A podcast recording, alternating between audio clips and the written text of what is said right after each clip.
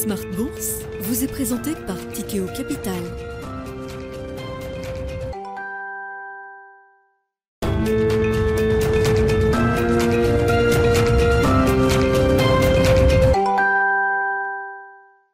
Reparti pour Smart Bourse, votre double dose quotidienne de marché en direct sur Bismart. Chaque jour à la mi-journée, 12h30, 13h et en fin d'après-midi, la grande édition pendant une heure à partir de 17h en direct, rediffusée à 20h sur Bismart TV.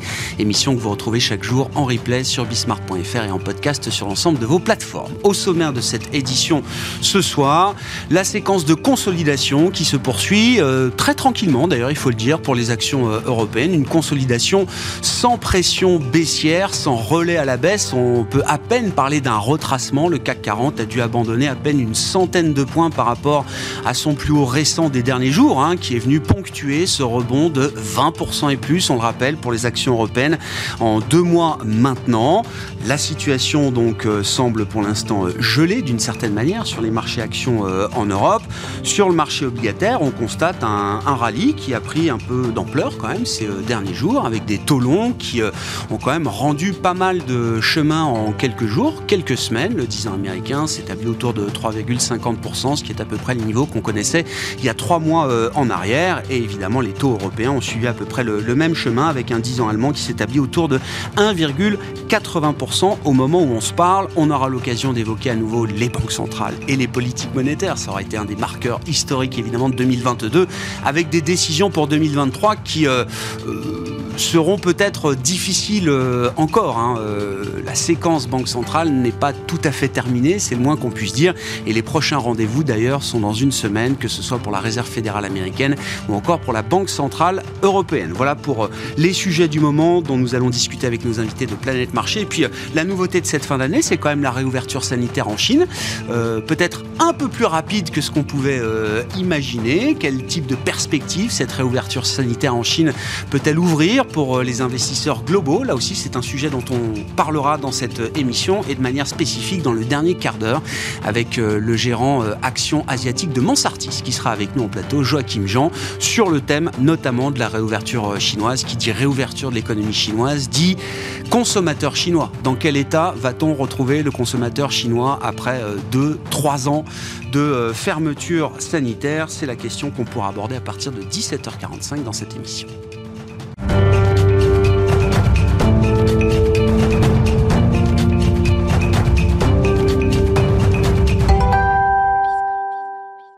D'abord, les infos clés du jour sur les marchés en cette fin de séance en Europe. Tendance, mon ami, avec vous, Alix Nguyen, et une consolidation à plat qui se poursuit. C'est une séance à nouveau très calme à Paris. Et le rebond de Wall Street après euh, cinq séances de baisse d'affilée n'y change rien. Euh, comme chaque jour depuis le début de semaine, les prises de risque se font limiter et ce, à l'approche d'une série de décisions de la part des banques centrales la semaine prochaine.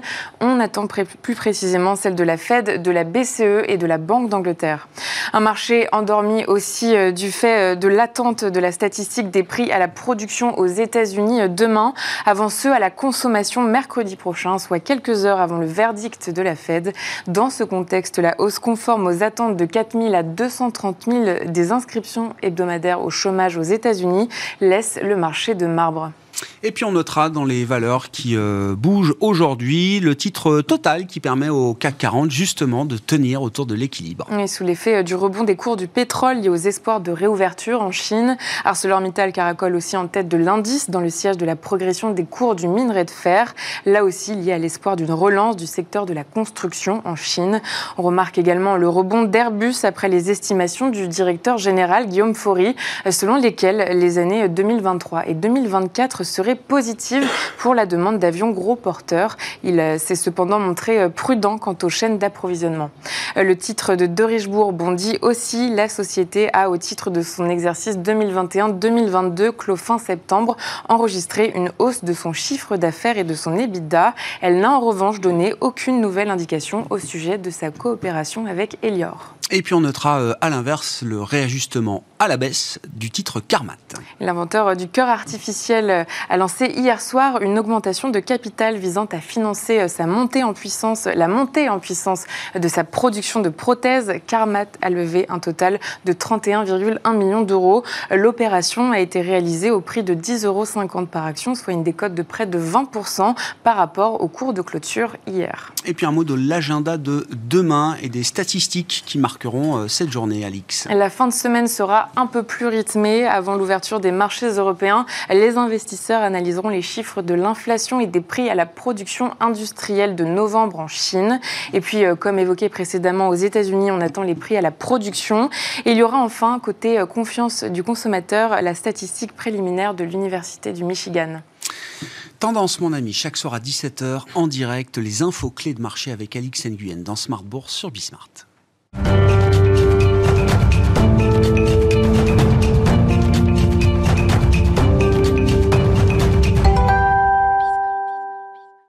Trois invités avec nous chaque soir pour décrypter les mouvements de la planète marché. Thierry Leclerc est avec nous, le président fondateur d'AlphaJet Fair Investors. Bonsoir Thierry. Bonsoir Grégoire. Merci d'être là. Merci à Benoît Pelloal de nous accompagner. Bonsoir Benoît. Bonsoir Grégoire. Stratégiste chez Vega IM et avec nous également Malik Hadouk. Bonsoir Malik.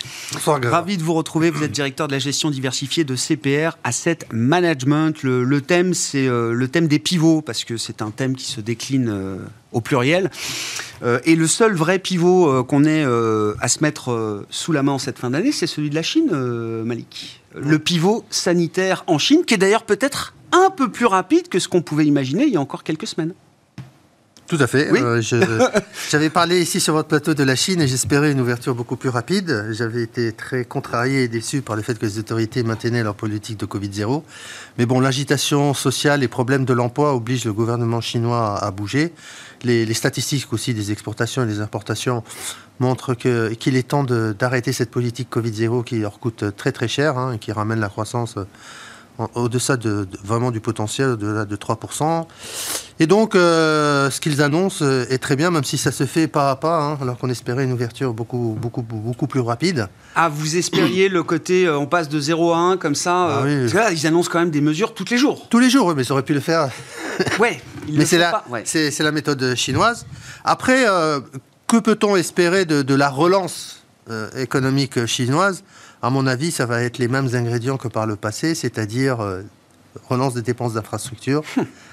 c'est le seul levier aujourd'hui qu'ils ont de disponible pour relancer, dans un premier temps, la croissance économique et puis les investissements dans, dans, les secteurs de haute technologie, puisqu'ils sont barrés aujourd'hui par, par les Américains qui leur interdisent euh, les, exportations de ces, de, ces matériaux. Donc c'est sur ces deux leviers-là que ça va jouer. Maintenant, il faut se poser la question de savoir comment est le, comment, quelle est la situation du consommateur ah euh, chinois avec les problèmes qu'on a connus sur le marché de l'immobilier? Là aussi, ils sont en train de prendre des, décisions pour soutenir le refinancement des promoteurs immobiliers. Donc, ils vont prendre, à, mon avis, la mesure du problème parce qu'on est encore dans une situation assez euh, euh, difficile hein, sur, le, sur, la partie euh, immobilière. Donc, on suit ça avec, avec beaucoup d'intérêt. On était investi sur la Chine. ça nous a fait un peu mal. On en a remis depuis le, le, congrès du Parti communiste et nous, on croit vraiment à cette ouverture et on croit que ça pourrait être un relais de croissance aussi pour certaines entreprises, et notamment européennes. Eh bien, bien sûr. Mais sur la partie euh, strictement chinoise de l'investissement, donc euh, euh, action chinoise, je, crois que le Hang Seng a dû reprendre plus de 30% désormais, hein, depuis, depuis fin octobre. oui, vous dites il y a encore du chemin à parcourir. Ah. à court terme, on verra ce qui se passe, mais vous dites il y a encore du chemin à travers 2023, il y a encore de la place pour ah, écoutez, c'est, le, c'est, jouer ce thème de la réouverture chinoise. Oui, et jouer ce thème de la réouverture chinoise et jouer aussi le thème de, de, l'Asie émergente dans sa globalité, qui devrait aussi bénéficier de cette ouverture progressive de la Chine. Lorsqu'on regarde les valorisations chinoises, elles sont au tapis aujourd'hui. Hein. Sur le HSCI, on a des PE de 4,5-5. Ah oui. Bon, c'est vrai que c'est un indice qui est composé de beaucoup de valeurs technologiques qui ont été malmenées par l'ensemble des régulations qui ont été prises. Donc, on ne retrouvera plus les mêmes sociétés qu'on a connues euh, il y a 5-10 ans. Mm. C'est une évidence. Mais pour autant, je pense que les, les Chinois font preuve d'intelligence pour maintenir quand même des entreprises privées pour euh, amorcer la, relance de l'économie. Hmm. Bon, sur cette euh, réouverture euh, chinoise, qui est plus qu'une idée aujourd'hui, hein, qui devient une réalité, euh, Benoît, alors, pour l'investissement en Chine, en tout cas pour, pour ce thème-là, qu'est-ce que ça peut impliquer? Et puis, encore une fois, dans le, le paysage et le, schéma macro mm. global qu'on a en tête pour 2023, c'est pas une petite carte, quand même, la carte de la, reprise chinoise. Non, non, c'est très juste. Et c'est d'ailleurs assez rassurant parce qu'à l'issue du, du au comité, on avait le sentiment que le, pragmatisme économique avait disparu. C'était uniquement le dogmatisme politique qui allait compter. En fait, on voit qu'au bout d'un moment, euh, faiblesse économique égale instabilité sociale. Donc, euh, l'outil économique euh, est quand même important. Donc, il y a un retour à un vrai pragmatisme économique qui est rassurant. Justement, effectivement, les chiffres sur le commerce extérieur étaient très mauvais faut pas oublier que sur les 9 premiers mois de l'année, en rythme annuel, la croissance chinoise est bien en dessous de l'objectif de 5,5. Hein. on est à 3. Donc, euh, donc voilà, la réalité économique est en train de s'imposer. C'est plutôt une, bonne chose. Maintenant, attention, ça reste une économie qui est euh, très largement étatisée. On risque d'avoir, nous, on pense, des effets d'aller-retour justement sur ces sujets.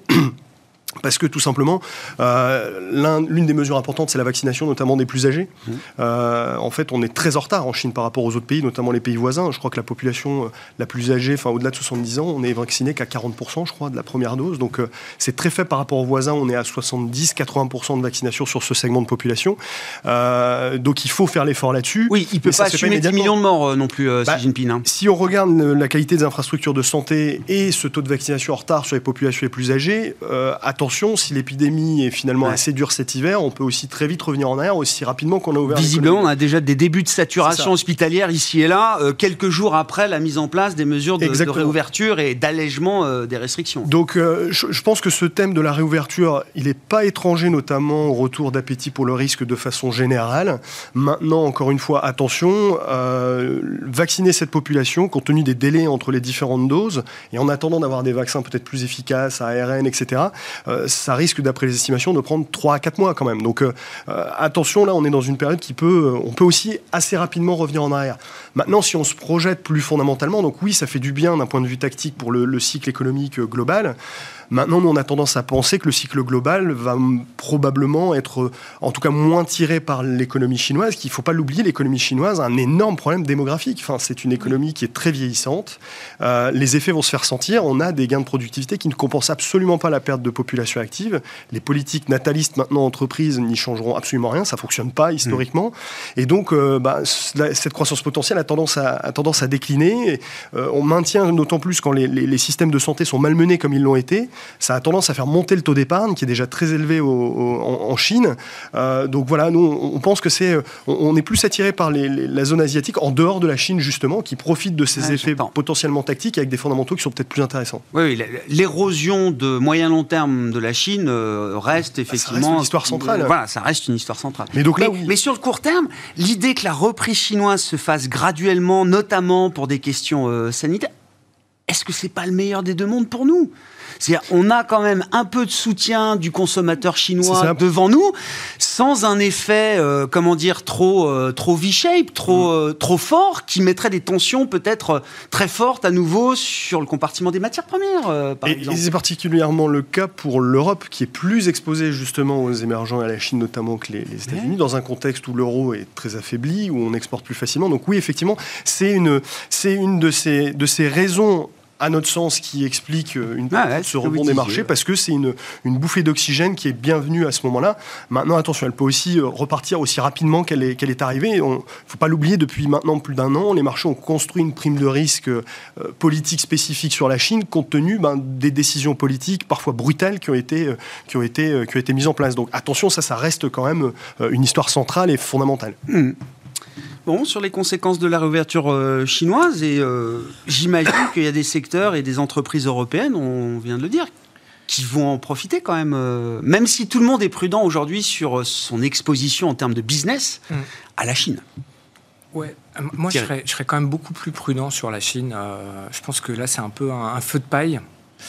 Oui, effectivement, bah, l'économie était fermée, bon, enfin, en grande partie à cause des, des, restrictions liées au Covid ce qui vient d'être dit. On, assouplit parce qu'à un moment, euh, les populations n'en peuvent plus. Enfin, ça fait trois ans euh, que ça dure, donc euh, stop. Quoi. Enfin, même tout Xi Jinping qu'il est, à un moment, il est obligé de le prendre en compte. Donc bon, ça, ok. Intéressant parce qu'il a vu quand même ça a été un, stress test euh, pour lui d'une certaine manière. Il a vu les limites de la, la comment dire, de, des restrictions sociales dans le pays. Oui, oui, oui. Il, a, atteint à un moment des il limites. A atteint, oui, on pensait que. oui, on, teste il toujours les limites. la capacité de tolérance de sa population face à un certain nombre de restrictions, en l'occurrence sanitaires, mais sociales au sens large. Hein. Je suis tout à fait d'accord avec ce point.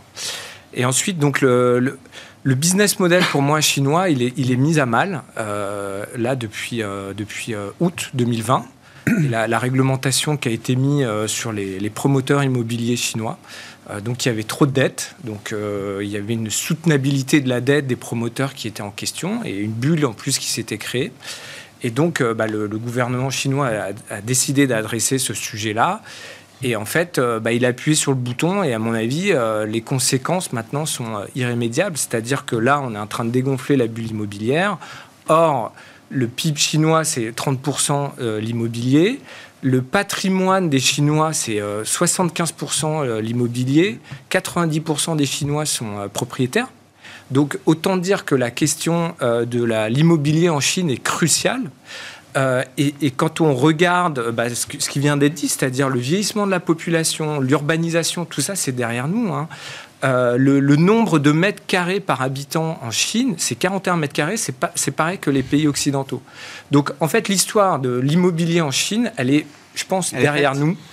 Et est-ce que la crise immobilière actuelle est structurelle ou conjoncturelle? Ben, Elle est conjoncturelle là tout de suite, elle fait très mal, mais on est parti pour dix années, je pense, enfin en tout cas une très longue période de stagnation et où il se passera plus rien. Donc le business model chinois, c'est-à-dire où les, autorités locales vendaient des terrains pour, euh, bah, financer un peu le, business, leur business, c'est fini ça. Enfin, euh, on, le voit bien. Hein.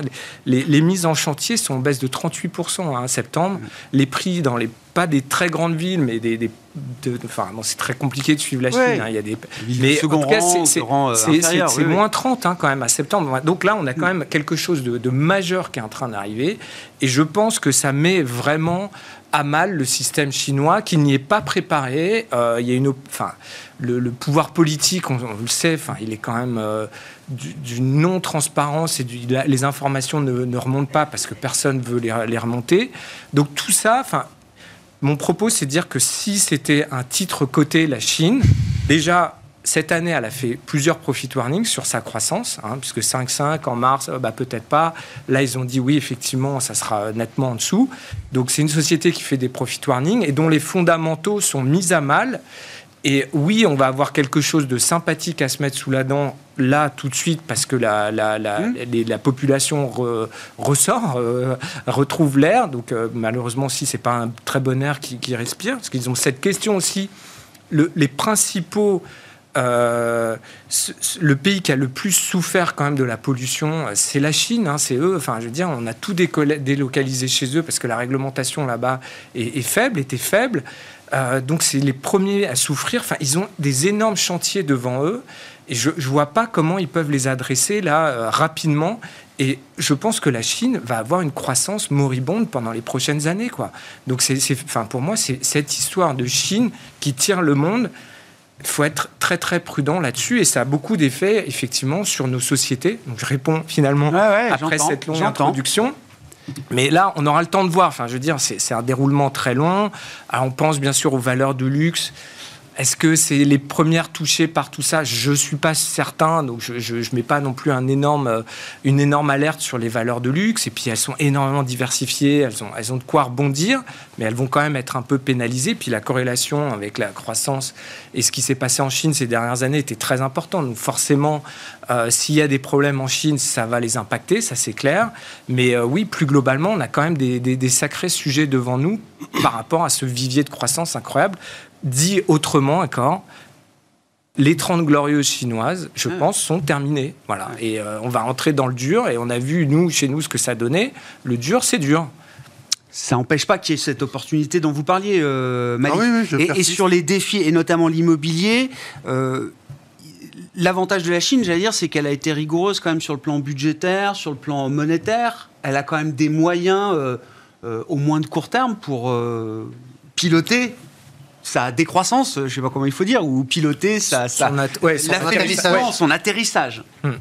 Oui, elle a les moyens et elle va le mettre les moyens parce que, comme on le disait, je suis d'accord avec ça, il y a une un, pro- problématique sociale qui, va, qui, qui, qui, qui- qui est présente et qui, va, qui risque d'empirer. Donc il faut trouver des, des réponses très rapides à, à- à cela. Et je pense que le pragmatisme, c'est- le bon terme, est au rendez-vous aujourd'hui pour depuis trois ans chez les Chinois.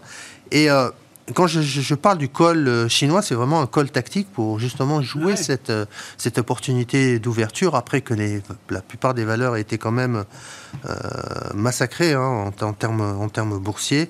Donc voilà, c'est une, une opportunité tactique qu'on joue en ce début d'année, en cette- fin d'année, début d'année Ouais, 2023. Cette petite reprise économique euh, chinoise qui change pas les trajectoires de, de long terme, hein, j'entends. Est-ce que ça peut euh, nous aider quand même à affronter euh, nos récessions. Quand je dis nos récessions, c'est la récession européenne, la récession américaine que tout le monde attend, qui mettent un peu plus de temps que prévu peut-être à, venir, mais ça va être un facteur euh, adoucissant, adoucisseur, je sais pas comment le dire, mais euh, Oui, est-ce que ça permet de limiter quand même le spectre et le champ des, des- des récessions pour les, les économies Ah, européennes et américaines? ça, ça- ça pourrait donner une bouffée d'oxygène, surtout aux économies européennes, à l'économie allemande en, en particulier, hein, qui est très exportatrice, très orientée Chine.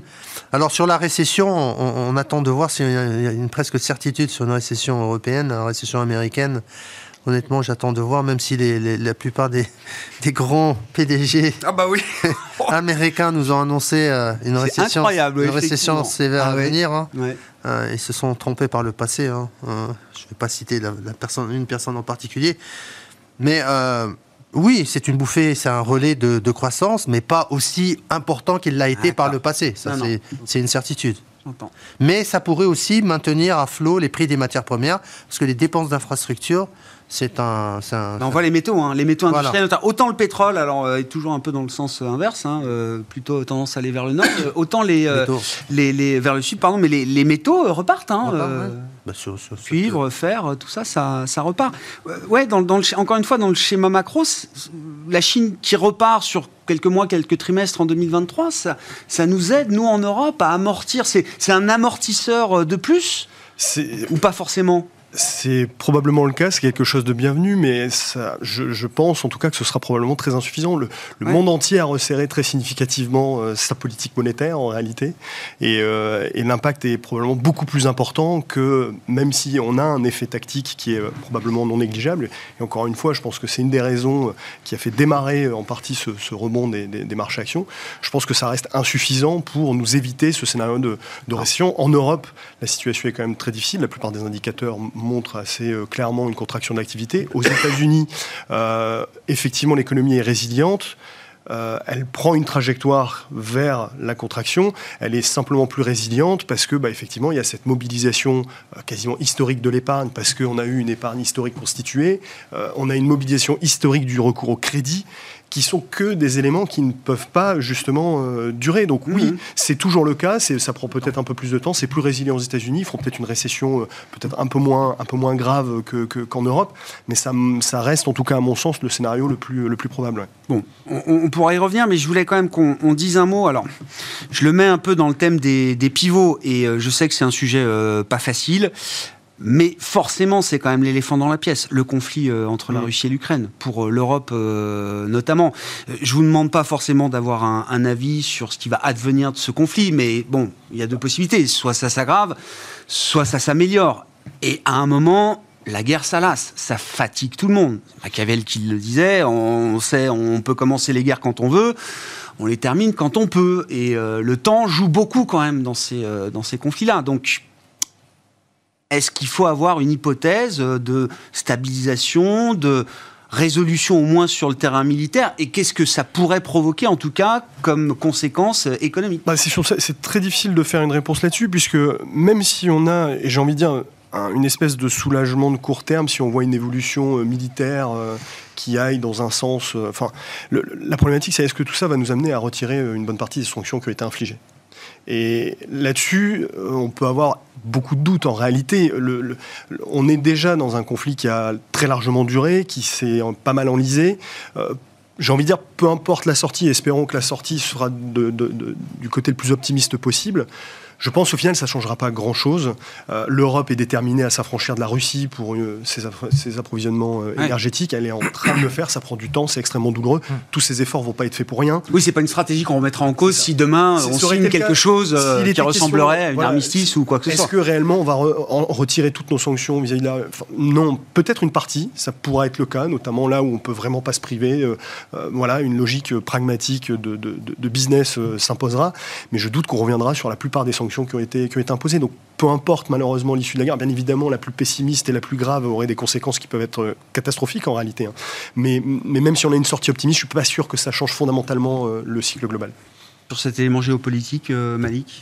Ouais. J'aurais du mal Non, non, à mais. m'exprimer là-dessus. euh, Non, mais À l'idée que même une amélioration sur le plan militaire conduirait pas forcément Ah bah à changer euh, la Ah non, nature non, non, non, euh, du- puisque- de, de la course économique pour euh, 2023. Non, non, non, je pense pas là-dessus que- qu'il qu'il puisse avoir un changement notable qui, qui- qui amène un peu plus d'optimisme dans ce sens-là.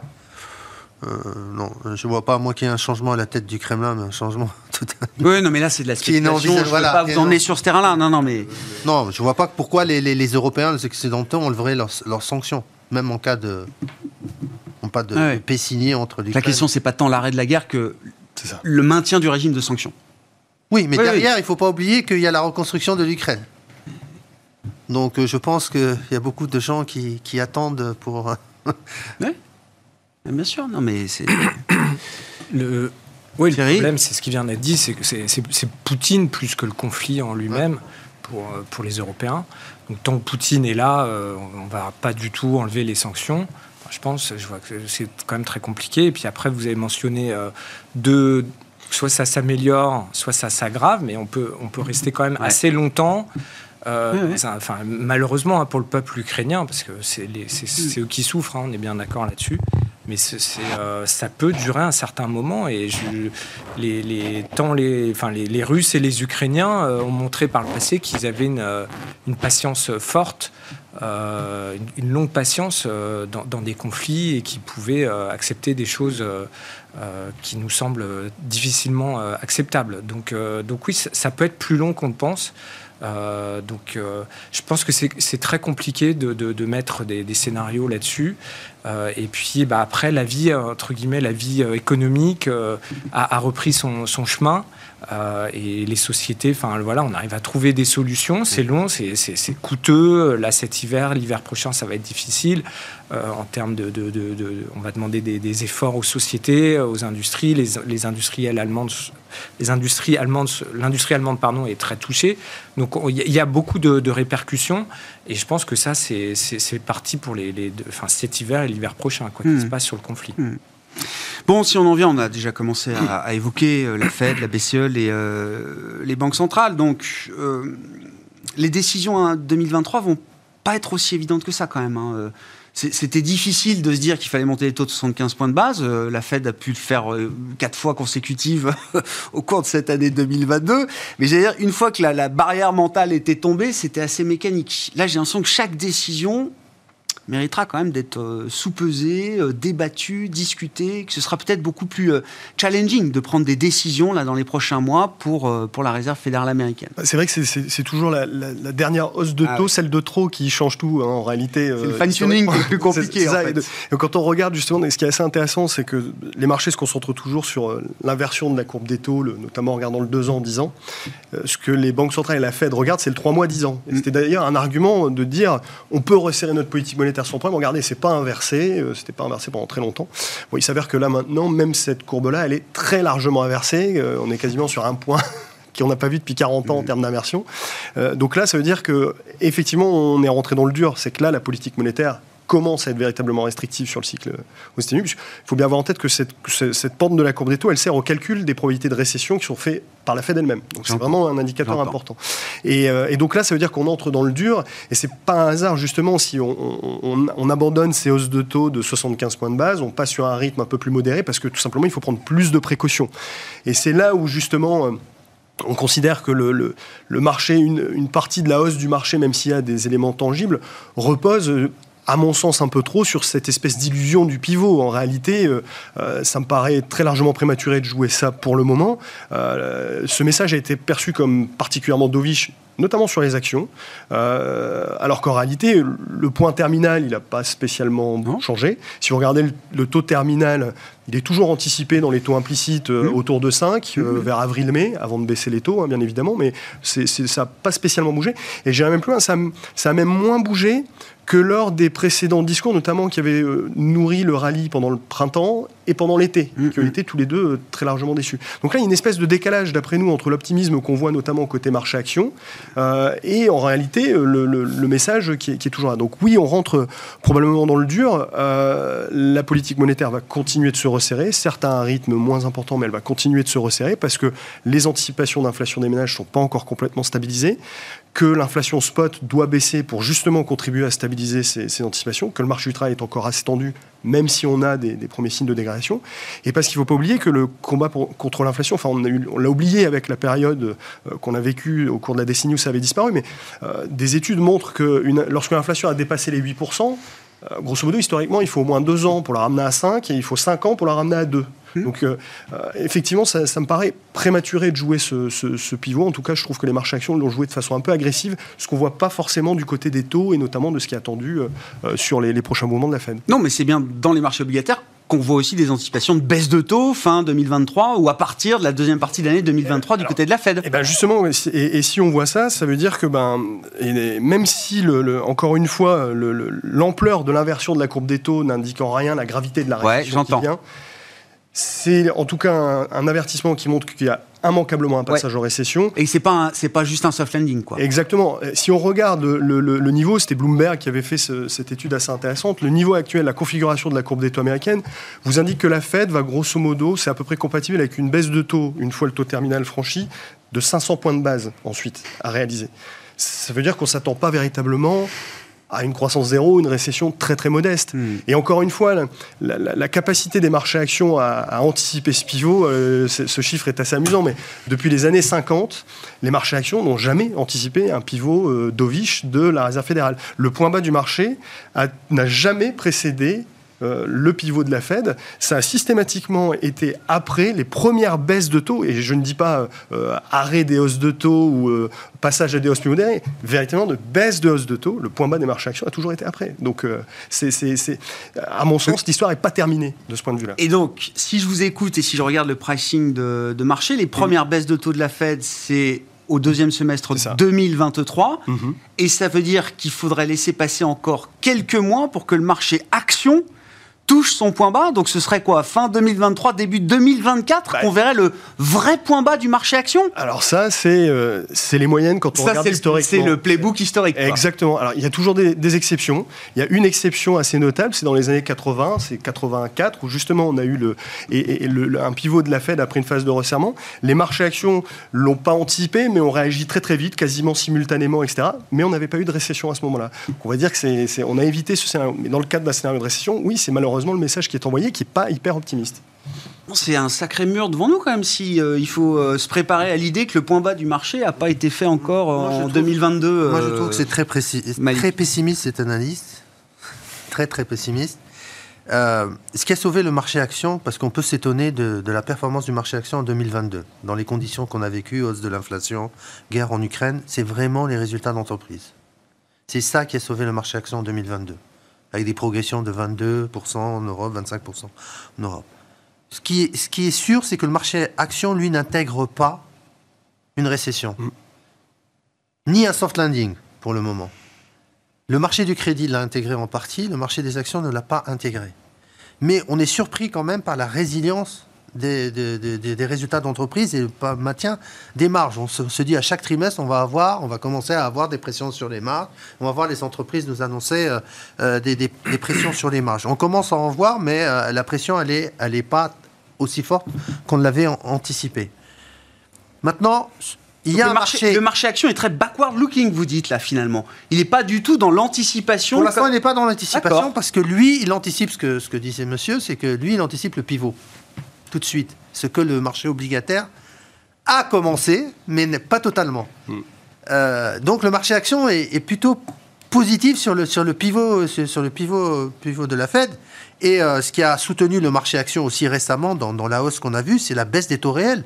Elle a été assez conséquente. Et ça, c'est un élément qui a favorisé la, la, la, la reprise de risque. Ouais. Donc, ce qu'il faut attendre, je pense qu'on aura un premier trimestre qui sera compliqué sur le marché des actions. Premier et deuxième trimestre, parce qu'on va se rendre compte que les estimations de bénéfices n'ont pas été assez révisées. Et que, par exemple, pour le marché européen, on s'attend, euh, juste alors qu'on parle d'une récession beaucoup plus sévère, on s'attend à une baisse des bénéfices de l'ordre de moins 5%.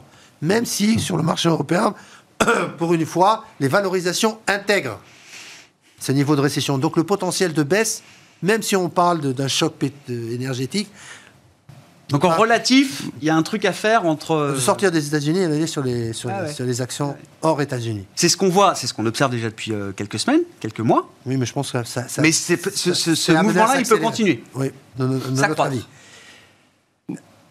Oui, non, non, non, bah alors Benoît et puis euh, Thierry, bien Juste sûr. un, un- un dernier mot là-dessus. Effectivement, le, le playbook historique, il, il apparaît effectivement très inquiétant. Mais quand on regarde ce qui est actuellement valorisé euh, sur les marchés actions, nous, c'est surtout ça qui nous interpelle par rapport à ce rallye. C'est que grosso modo, vu les niveaux de taux et de primes de risque, aux États-Unis, justement, au-delà de 4000 points euh, sur les S&P 500, on valorise plus de passage en récession. C'est-à-dire plus rien. C'est-à-dire qu'on aurait une croissance des EPS, des bénéfices positive. Donc en fait, il n'y a même pas un moment où l'économie passe en, en négatif. Et en Europe, euh, c'est très très modeste. Ça nous semble un peu trop optimiste, euh, justement. C'est véritablement une question de, une question de valorisation. On dit la même chose, c'est juste la sévérité Mm. de la récession à venir et de l'ampleur de la baisse des bénéfices. Mm. C'est cette variable d'ajustement qu'on n'a pas, je pense qu'on qu'on n'a pas, qu'on n'estime pas correctement à l'heure actuelle. C'est vrai que c'est frappant de voir dans le marché action, Thierry, vous avez la parole, de voir les composantes les plus industrielles, les plus Ouais. cycliques, et donc aussi les plus value, euh, quelque part, euh, tenir le, le haut du pavé. Je rajoute aussi, euh, pour l'anecdote, le discours d'une entreprise comme Michelin, je crois que c'était il y a 48 heures, mais qui m'a marqué. Euh, Michelin prévoyait de, un plan de départ volontaire dans ses usines, notamment 2200 personnes. Le plan a été annoncé en 2021 euh, et donc l'horizon était 2024. Au moment où l'Europe rentre en récession, euh, bon, tout le monde est d'accord sur l'idée qu'il y a la récession en Europe, là peut-être pour les, les prochains trimestres, le groupe dit, ben, en fait, les 1200 personnes, on va en garder au moins la moitié. Parce que nous, il faut qu'on produise et qu'on livre nos clients. On a des carnets de commandes remplis à craquer. Est-ce qu'il y aura une, euh, un affaiblissement de la demande? Est-ce qu'il y aura un choc euh, récessif, euh, etc. Pas pour l'instant, nous, il faut qu'on produise. Quoi. Oui, bah les, les usines automobiles ont quand même été euh, fortement impactées euh, par les- la, oui. la crise de la, la chaîne Mais c'est d'approvisionnement. un soutien énorme quand même d'avoir ce, ce réservoir-là. Bah, oui, la production, elle est pas. on, on sait que les ventes sont, sont faibles et vont certainement le rester. euh, mais là, il y a, il y a effectivement aujourd'hui, si vous voulez une voiture, enfin, je pas faire de généralité, mais euh, on, on vous parle de 2024, Oui, c'est jusqu'à voire un plus encore, même sûr, un peu plus. Donc il y, a- il y a une production à livrer. Et puis euh, par rapport à Michelin, je mettrais quand même aussi euh, en, en face le fait quand même qu'on on nous parle presque tous les jours du fait que qu'il y a un manque de main d'œuvre qualifiée en France. Oui. Euh, et donc, bah, je pense que les, les dirigeants des, des sociétés euh, comme Michelin, notamment, qui a quand même la réputation aussi d'avoir une vision euh, long terme avec ses, ses salariés, etc. Donc, Est-ce que je les retrouverai, les gars Mes 1200 gars, là, si je les Exactement. Donc, pas sûr de les retrouver dans 6 mois. donc, donc ça, semble une, une décision assez, assez rationnelle de leur part. Après, euh, moi, je, je reviendrai quand même sur la discussion, euh, si, si vous me permettez, Ah bah euh, oui. préalable. Pour. Euh, je pense que le- le- l'inconnu, l'inconnu pour l'année prochaine, c'est la- l'inflation. Voilà. Non, mais c'est euh, en fait, euh, On laissera pas l'inflation avec 2022, vous dites. on laissera pas l'in- non Non, non ouais c'est ça Ouais. et donc euh, aujourd'hui aujourd'hui quand on regarde ce qui est attendu par le, le consensus des économistes euh, on attend 3,1% d'inflation euh, aux États-Unis au quatrième trimestre et 2,8 au premier trimestre 2024 donc je veux dire si, si c'est si c'est euh, si bien ça qui se produit L'inflation, il y aura un pic d'inflation parce que Covid, réouverture, demande. Bon, il y a, je pense que les économistes trouveront euh, beaucoup de- de- de- d'explications rationnelles après. Euh, mais si on, si on revenait, si on suivait, alors je mets bien des si, hein, parce que voilà, j'ai commencé en disant l'inconnu, c'est l'inflation. Mais si l'inflation suit cette trajectoire-là, je, pense qu'on n'est on pas, enfin, il faut pas non plus se surinquiéter pour les marchés actions ou tous les marchés. C'est un bon scénario pour ah pour tout le monde. et oui, on va avoir une, un passage en, termes de croissance à zéro, pas très loin de zéro. Enfin, aujourd'hui, on attend 0,1 de croissance au troisième trimestre et zéro au quatrième trimestre aux États-Unis. C'est à peu près la même chose en Europe. Donc, il n'y a pas des attentes non plus folles. L'inflation redescendrait et les taux longs américains redescendraient aussi assez, assez du coup, assez, on, on désescaladerait assez, assez rapidement ce qui a été mis en place. Et donc, dans ce scénario-là, bah, je pense que c'est quand même plutôt positif. On va parler de la croissance des sociétés. Enfin, leurs résultats, effectivement, c'est important. On est aujourd'hui, enfin, dans les chiffres que j'ai, on est légèrement en territoire positif pour 2023 mmh. euh, aux États-Unis et en Europe, mais on n'a pas les fameux plus 10% qu'on attend. Mmh. Donc les analystes ont quand même déjà fait un gros travail. Et puis, euh, bah, j'ai envie de dire, c'est pas forcément un mauvais moment. Euh, d'acheter ou enfin de réfléchir aux actions quand les attentes sont basses. Voilà. Surtout si on a un scénario que personne enfin, je, euh, ne peut exclure aujourd'hui d'inflation qui a fait euh, simplement un pic, qui se redégonfle.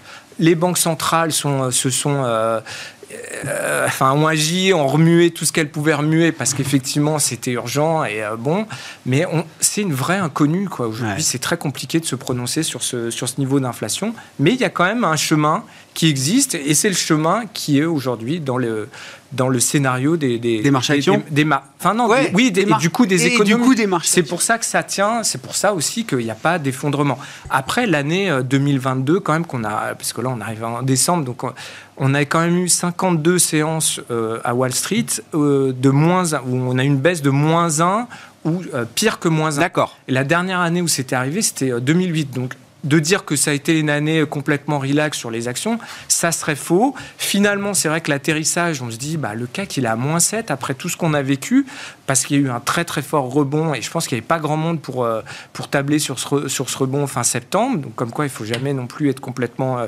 pessimiste. Euh, voilà, donc on n'est pas si non plus négatif que ça, et à la fin, j'aurais quand même plutôt tendance à écouter ce que nous disent les marchés, plutôt que trop spéculer sur des scénarios qui peuvent être euh, finalement assez vite. Euh, Vas-y, finis, Non, non, enfin, euh, mis, mis, en. Enfin, pris à revers parce que l'inflation se dégonfle plus rapidement que prévu, tout simplement. Et, et même l'inflation corps, donc je parlais des 2,8, on sera à 2,6 sur l'inflation corps aux États-Unis au premier trimestre 2024. Bon, je veux dire, ça, ça, je pense que ça conviendrait bien à tout le monde. Non, c'est un élément très important, c'est vrai, l'inflation, parce que le régime d'inflation qu'on a connu euh, en 2022, en fait, a annihilé toute tentative de diversification sur les portefeuilles. Ah oui. Donc je pense qu'à l'année 2023, à part les pivots, ça sera le retour de la diversification. En fait, aujourd'hui, on a des rendements obligataires qui nous poussent à aller euh, sur le marché obligataire, qui va jouer son rôle de valeur euh, diversifiant qu'il n'a pas joué en, le crédit et, également parce que les taux de rendement sont, sont, sont attractifs. Et dans le marché des actions, c'est il va avoir des, des effets sectoriels à jouer beaucoup plus importants et euh, aussi des, des, des, positionnements géographiques un peu plus marqués que, que, par le passé. Hmm. Où est-ce qu'on est confortable en termes de positionnement Effectivement, alors euh, voilà, il y, a des nuances hein, quand même autour de la table. On sent bien que vous n'avez pas tout à fait la, même, euh, même schéma en tête pour les, les, les prochains mois, les prochains trimestres. Mais pour conclure avec vous, là, Benoît, effectivement, il faut être défensif, j'imagine, toujours Plutôt, mais plutôt, oui, effectivement, on reste assez, on reste assez défensif, mais je rejoins tout à fait ce qui vient d'être évoqué, et c'est que malgré un scénario, euh, un environnement global qui est quand même pas super radieux, euh, on a quand même de bons espoirs de quitter cette logique de corrélation intense entre tous les actifs, et c'est en ça où cette année n'a pas été relax, mais une année assez terrible, c'est que les portefeuilles diversifiés ont, beaucoup souffert, et donc là, même si c'est pas un scénario hyper radieux qui se profile, bah, c'est une année peut-être un peu plus normale, je dirais en termes de fonctionnement des marchés, où notamment la poche obligataire va pouvoir servir véritablement d'amortisseur dans un portefeuille. Mmh. Et avec, on l'espère, la baisse de la corrélation, ça veut dire un retour à une discrimination peut-être un peu plus, un peu plus efficace euh, entre les actifs risqués. Euh, la logique de valorisation sera peut-être un, peu plus, un peu plus utile dans une année un peu plus normale. Les grands laissés pour compte de ce rallye de fin d'année, ça reste quand même les, segments de valeur un peu moyenne euh, et, et petites aussi, Thierry.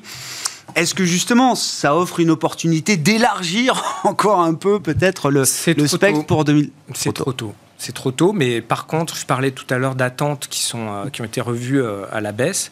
Alors, il faut savoir que les, petites euh, capitalisations comparées aux, aux, grandes capitalisations, c'est à peu près deux fois plus de croissance sur les, depuis 2011. J'ai regardé depuis 2011, on est à peu près à 10,5 pour les petites capitalisations, croissance des résultats, 5,5 pour les, les, grandes capitalisations. Donc il y a vraiment hmm. un surplus de croissance pour les petites capitalisations. Donc croissance, normalement, égale progression de la, fin, de la valorisation et du cours de bourse, tout simplement. Donc ça fait sens de regarder les small caps et d'en avoir dans son portefeuille sur long terme. Aujourd'hui, la croissance attendue pour les small caps, alors je parle à l'échelle mondiale, hein, j'essaie de prendre quelque chose très, le plus large possible, elle est inférieure à celle des larges. On est à, ah. en dessous de 2 et un peu, au-dessus au de 3 pour les, les, grandes capitalisations. Donc, il y a eu un dégonflement de la prime de croissance sur les petites capitalisations, mais ça continue d'être révisé à la baisse. Mm. Assez, enfin, voilà. Donc, c'est trop tôt, mais par contre, il y aura une très belle opportunité, je pense, pour revenir sur cette classe d'actifs qui a beaucoup souffert. On est quand même à moins 21% sur le CAC Small. Là, je reviens pardon, sur, le, sur un indice français. CAC Small, moins 21.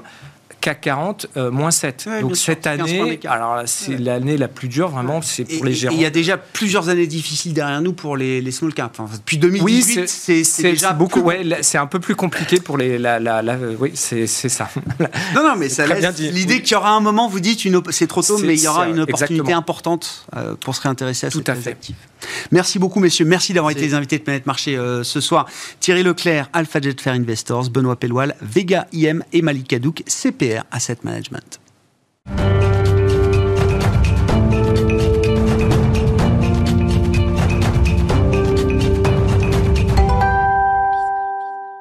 Le dernier quart d'heure de Smartbourg chaque soir, c'est le quart d'heure thématique. Le thème ce soir, c'est celui de la réouverture de la Chine, le seul vrai pivot qu'on a sous la main, euh, à se mettre sous la main en cette fin d'année 2022, en attendant peut-être les pivots de la Fed et de la BCE pour euh, les banques centrales. Mais la vraie nouveauté quand même dans le paysage des marchés en cette fin d'année, c'est la réouverture sanitaire de la Chine. Nous en parlons avec Joachim Jean qui est à mes côtés en plateau. Bonsoir Joachim. Bonsoir Vous êtes euh, gérant action asiatique et action thématique également chez euh, Mansartis. Mais ce qui nous intéresse, c'est donc l'Asie, et qui dit Asie dit Chine, et on a choisi effectivement de se focaliser sur la thématique euh, chinoise.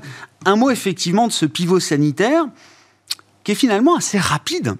Euh, on l'attendait après le 20e congrès du Parti communiste chinois. Les quelques jours qui ont suivi ont laissé peu d'évidence sur l'idée que le pivot allait se mettre en place. Et puis là, chaque jour, ça semble s'accélérer euh, quand même, euh, Joachim. Oui, c'est une vraie bonne surprise hein, de la part du gouvernement chinois. Euh, on l'attendait maintenant depuis plusieurs mois. C'est vrai qu'aujourd'hui, la population chinoise est la seule, était la seule qui était sous restriction du Covid. D'ailleurs, on voyait euh, quand même une fronde assez forte de la part euh, de la population chinoise euh, monter, un ralentissement aussi de plus en plus marqué de l'économie chinoise. Et le gouvernement voilà qui lâche du lest dès le mois de novembre. Et c'est vrai que les stratégistes estimaient un peu ce pivot autour de 2023 qui arrive aujourd'hui. c'est une très bonne nouvelle puisque le marché chinois avait perdu quand même 60% hein, depuis les points hauts de, de février 2021. Aujourd'hui, on a un marché qui reprend 30% euh, depuis le 1er novembre. Donc euh, c'est très bon et euh, on espère que ça va, ça va continuer avec justement des révisions haussières pour 2023 au niveau de l'économie et des entreprises. C'est-à-dire qu'effectivement, ce qui se passe là, le marché est très rapide, toujours, effectivement, 30% c'est quand même pas rien, même si on vient de 60% de baisse.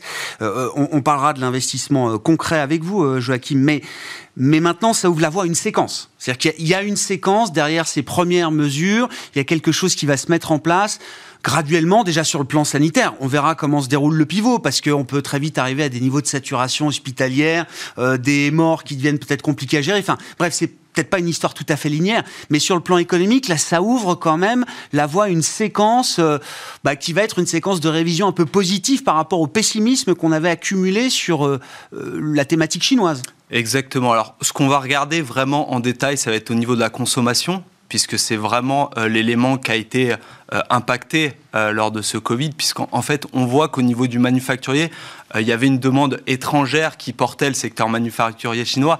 Et ce qui est assez marrant, c'est que ça coïncide en fait avec un ralentissement de la demande étrangère. Bien sûr. À penser que voilà, le gouvernement chinois aperçu un peu ce qu'on voit pour 2023 au niveau d'économie américaine et européenne, s'est dit, bah écoutez, c'est peut-être le moment pour libérer un peu ce stock au niveau de la consommation qu'on a.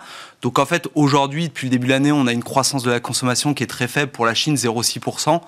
Euh, on va avoir euh, normalement pour 2023 une reprise graduelle, vous l'avez dit, euh, calibrée, je pense, de cette consommation. mais aujourd'hui, les faits sont là. On s'attend à 5% de croissance du PIB chinois en 2023. là où on espère, enfin, on s'attend à des récessions aux États-Unis et en Europe. Donc on, on voit qu'il y a vraiment un décuplage entre la Chine aujourd'hui et l'Europe et les États-Unis. Et d'ailleurs, euh, ça va être, je pense, euh, la Chine qui sera le grand gagnant de, 2023. Hein. Ah oui, c'est vraiment le Joker 2023, là, vous dites. Euh. Alors, c'est pas le joker, je pense, puisque en fait, lorsqu'on regarde les valorisations du marché boursier chinois qui a perdu voilà 60%, aujourd'hui, on se paye à peu près 10 fois l'année prochaine en termes de, de BPA. Euh, il faut savoir qu'on vient de 8 fois avant les 30% et euh, que la moyenne à peu près sur les 10 dernières années était de 13 fois. Donc on a encore une marge aussi de manœuvre euh, sur la valorisation pour avoir un marché qui continue de progresser en 2023. On, peut se référer aux multiples de valorisation du passé quand on évoque la Chine aujourd'hui, après tout ce qui s'est passé depuis deux ans notamment. Joachim, ou est-ce qu'il faut quand même intégrer l'idée qu'il y a une prime de risque politique qu'il faut maintenir malgré tout euh, aujourd'hui? Alors c'est vrai que la prime de risque politique a toujours existé hein, en Chine. Je pense qu'elle perdurera dans les prochaines années. Euh, il y a plusieurs euh, éléments. il y a bien sûr aujourd'hui le conflit, la guerre entre l'Ukraine et la Russie. Alors la Chine a décidé de rester assez discrète par rapport à ses liens éventuels avec la Russie. Il y a également le conflit, enfin le conflit, les tensions éventuelles avec Taïwan. Euh, aujourd'hui, on voit que la Chine euh, craint euh, voilà, euh, des, sanctions américaines éventuellement en cas euh, d'attaque sur Taïwan. Et puis, il y a aussi des, des, conflits, mais qui sont pas récents avec les États-Unis. Mais on voit une amélioration d'ailleurs sur ces conflits-là. On a eu une rencontre entre Joe Biden et Xi Jinping qui s'est plutôt bien passée. On a eu les auditeurs américains aussi qui sont venus euh, regarder un peu le compte des sociétés cotées aux États-Unis. Ça s'est très bien passé. Du coup, voilà, on a une petite accalmie sur ce point-là. Il y a une pause dans l'affrontement séculaire. il y a une pause. États-Unis qui va continuer, qui montera encore en tension, mais là, il y a peut-être une fenêtre d'accalmie euh, d'une certaine manière. Voilà, la Chine, c'est la Chine. Il y a toujours des, éléments de risque. Aujourd'hui, je pense que les investisseurs vont se focaliser sur la croissance, sur les révisions euh, haussières des BPA des entreprises euh, chinoises. Puis, on a des perspectives à long terme très intéressantes au niveau de la consommation et euh, de la classe moyenne émergente chinoise. Justement, dans quel état on va retrouver le consommateur chinois après euh, deux, voire euh, trois ans de confinement ou de restrictions sanitaires sévères? Qu'est-ce qu'on attend, qu'est-ce qu'on anticipe de ces comportements et comment ça se traduit concrètement dans un fonds action asiatique que vous gérez, Joachim? Alors, on a des opportunités à court terme à long terme. Euh, à court terme, ce qu'on va regarder, ça va être toutes les sociétés qui sont plus euh, liées au tourisme, par exemple, puisqu'on va avoir une réouverture euh, à la fois des déplacements entre régions, hein, qui étaient pour le moment encore interdits en Chine.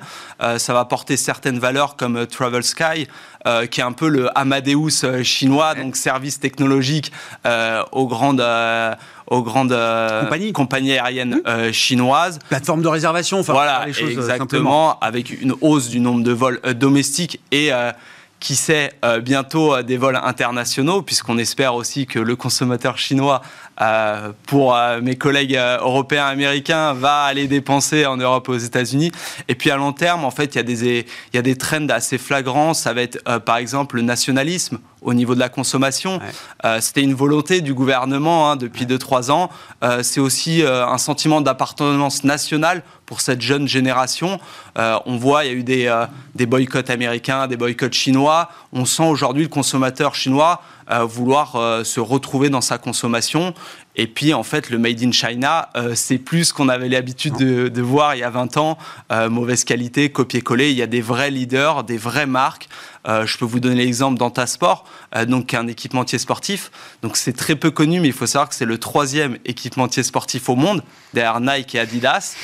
Et aujourd'hui, en fait, on voit que des sociétés euh, chinoises comme Antasport, en fait, arrivent à reproduire les stratégies marketing des plus grands en faisant des sponsorships énormes avec des, des stars du sport. qui attire voilà, le, le consommateur chinois. C'est quand même. Alors, tant mieux quand on est sur euh, le marché euh, asiatique comme vous, euh, Joachim, parce que ce sont des, opportunités nouvelles d'investissement, effectivement. Mais pour ceux qui sont sur des marchés américains ou européens, c'est quand même une fragilisation énorme des, des modèles ou des trajectoires qu'on pouvait avoir en tête pour de grandes marques qui reflètent le savoir-faire européen, français ou américain. C'est-à-dire, quand on veut jouer le consommateur chinois, il va falloir être de plus en plus attentif aux entreprises qu'on sélectionne parce qu'en face, il y aura toujours une marque concurrente chinoise qui, à un moment, aura peut-être euh, l'avantage, y compris auprès d'une nouvelle génération de consommateurs chinois. Vous avez raison, Grégoire. Mais écoutez, en fait, le gouvernement chinois l'a compris aussi. Aujourd'hui, on estime euh, la classe moyenne chinoise à, peu près à 50% de la population chinoise, du coup, à peu près 700 millions de personnes. Euh, c'est un stock de croissance inestimable. on voyait la Chine auparavant un peu comme l'usine du monde. Euh, on voit que c'est plus forcément euh, le cas. Donc la Chine va trouver ce relais de croissance dans la consommation. Alors est-ce qu'il faut s'inquiéter euh, pour les entreprises internationales? Bon, il y a toujours, on voit des éléments flagrants, par exemple dans le luxe, c'est-à-dire que là, on va avoir du mal à trouver des, concurrents chinois ah qui vont ah concurrencer du LVMH. on peut le voir également. Alors c'est un peu moins le cas d'ailleurs, c'est intéressant dans l'automobile. Euh, c'est vrai que euh, la premiumisation de la consommation en Chine faisait que euh, pour avoir ce sentiment d'appartenance à une classe plutôt aisée, on allait acheter des voitures allemandes. Aujourd'hui, par exemple, dans l'électrification de la voiture, bah, BYD, qui est un géant chinois de l'automobile, a pris la place de numéro un mondial en termes de volume dans la production de véhicules électriques et croit beaucoup plus que Tesla aujourd'hui en Chine. donc voilà, il y a certains sous-secteurs où je pense qu'il y a des éléments de risque pour les sociétés étrangères. Et puis, voilà, dans le luxe, je pense qu'il y aura toujours euh, ces gérants européens qui arriveront. je sais pas, on verra. À prendre la, part du gâteau. Je me souviens à une époque, Hermès qui avait créé sa marque chinoise. Euh, c'était il y a déjà quelques années pour euh, anticiper peut-être effectivement une, montée du nationalisme chinois, y compris dans le, dans le secteur du luxe. Juste un mot pour finir. Quel est le poids de la Chine aujourd'hui dans le, fonds Action Asiatique que vous gérez, Joachim, pour donner une idée de ce que ça peut. quel type de, moteur ou de, driver vous anticipez là alors, il faut savoir que les actions chinoises euh, sont assez prépondérantes dans les indices euh, asiatiques, autour de 30-40%. Nous, on a fait le choix d'être surexposé à la Chine, à hauteur de 50%, euh, puisqu'aujourd'hui, on estime qu'avec ces niveaux de valorisation-là, cette baisse de marché et les perspectives de croissance pour 2023, on devrait avoir un bon rendement sur, sur cette classe d'actifs. Merci beaucoup Joachim. Joachim Jean qui était avec nous en plateau pour ce thème asiatique, chinois même, tourné sur la consommation, le consommateur chinois qui sera un, élément clé euh, du schéma euh, global qu'on peut avoir en tête pour 2023. Euh, Joachim Jean, gérant action asiatique et gérant action thématique chez Mansartis, qui était l'invité du quart d'heure thématique ce soir de Smart Bourse.